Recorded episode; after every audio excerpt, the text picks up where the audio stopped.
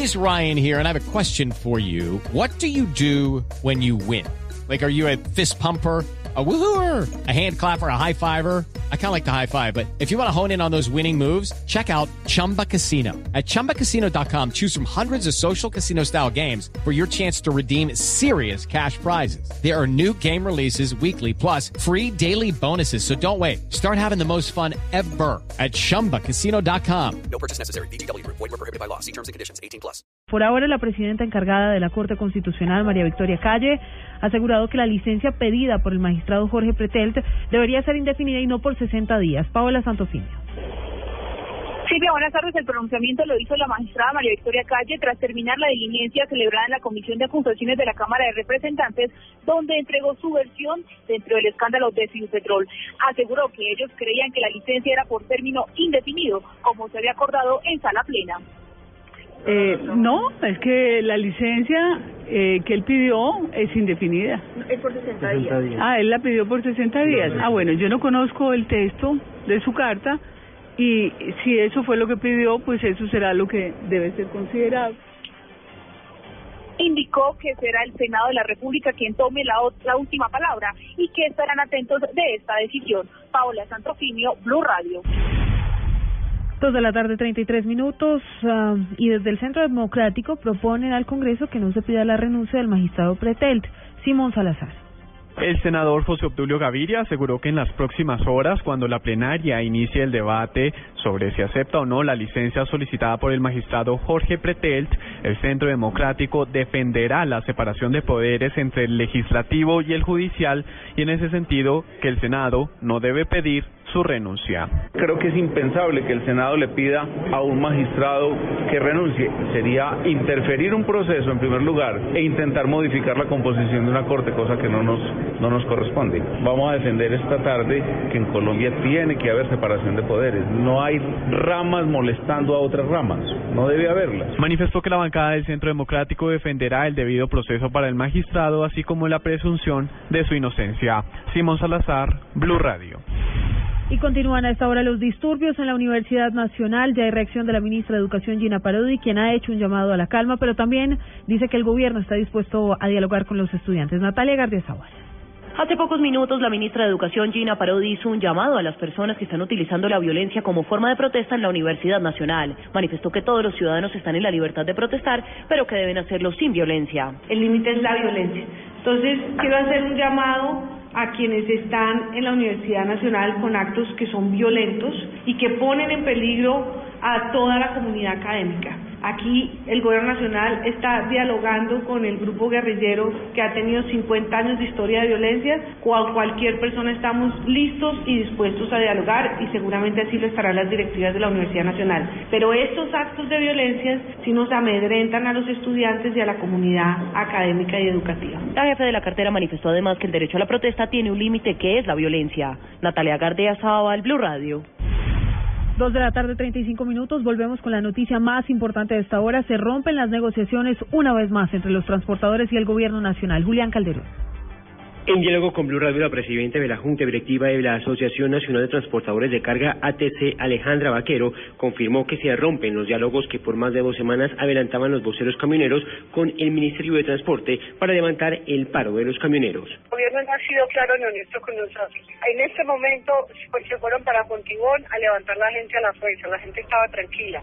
Apresaron a, un, al líder, a la líder de ese punto que se llama María Antonia Cuervo nosotros bajo esas condiciones no vamos a negociar y los camioneros en todo el país estamos preparados para estar parados mucho tiempo y también para responder a las obligaciones del gobierno. Vaquero indicó que los transportistas están dispuestos a mantener el cese de actividades el tiempo que sea necesario, pues no permitirán que el gobierno los tome como borregos.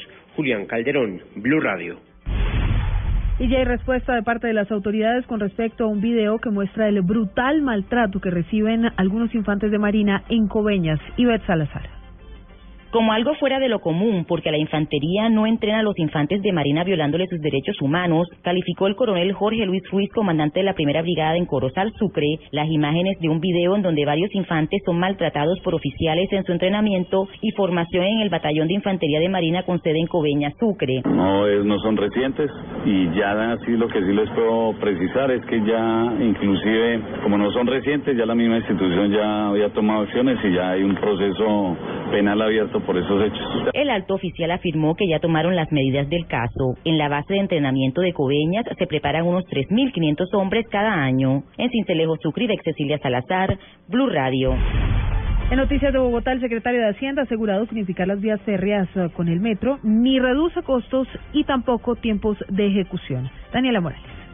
El secretario de Hacienda, Ricardo Bonilla, aseguró que aunque la propuesta del director del Fondo Nacional de Desarrollo, Simón Gaviria, es buena, señaló que esto no reducirá los costos de la primera línea del metro, ni tampoco el tiempo de ejecución con que se vaya a hacer para Bogotá. Aseguró que lo que hay que hacer en este momento es plantear el tiempo de la financiación lo más pronto posible. Eso se tiene que integrar, como se tiene que integrar con toda la sabana, pero eh, cuando uno contabiliza no es que esté reduciendo costos, está, probablemente esté pensando en reducir costos administrativos, pero no estaría reduciendo otra cosa.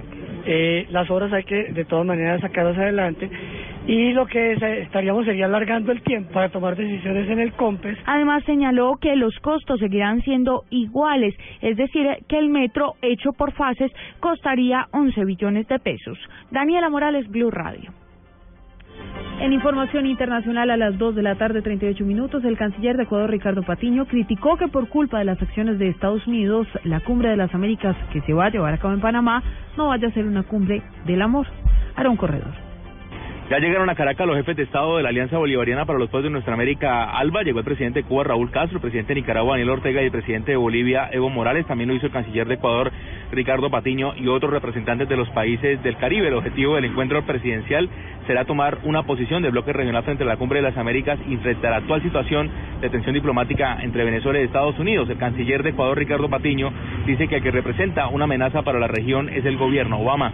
Y ojalá diálogo político se produzca antes de la Cumbre de las Américas, porque si no se produce antes de la Cumbre de las Américas, lamentablemente la Cumbre de las Américas, que debía ser una cumbre de la alegría, la Cumbre de la alegría por tener otra vez en su seno a Cuba, va a ser una cumbre que esté afectada por estas dificultades que eh, ha implicado el decreto de los Estados Unidos. Hasta ahora el presidente Nicolás Maduro tiene confirmada su participación en la Cumbre de las Américas que se realizará el próximo 10 y 11 de abril en la ciudad de Panamá.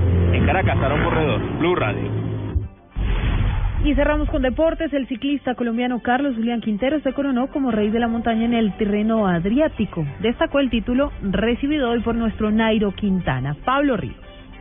El ciclista colombiano Carlos Julián Quintero, flamante rey de la montaña de Tirreno Adriático, habló con Blue Radio y manifestó sus emociones por el logro conseguido. En este momento estoy feliz, feliz porque es un resultado muy grande que, que siempre estaba buscando desde hace mucho tiempo siempre haciendo las cosas bien. Además, destacó las actuaciones de sus compatriotas Nairo Quintana y Rigobert Urán en esta prestigiosa carrera.